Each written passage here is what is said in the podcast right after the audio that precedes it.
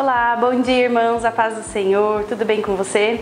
Eu queria começar esse dia deixando uma palavra para o seu coração. Está lá em Abacuque, capítulo 3, versículo 17 e fala assim: Porque ainda que a figueira não floresça e nem haja fruto na vide, ainda que decepcione o produto da oliveira e os campos não produzam mantimento, ainda que as ovelhas malhadas sejam arrebatadas e nos currais não haja gado.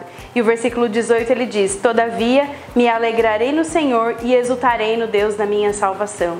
Então, independente do que esteja acontecendo, das circunstâncias ao seu redor, se alegre no Senhor. A alegria é uma ferramenta poderosa que Deus colocou dentro de nós.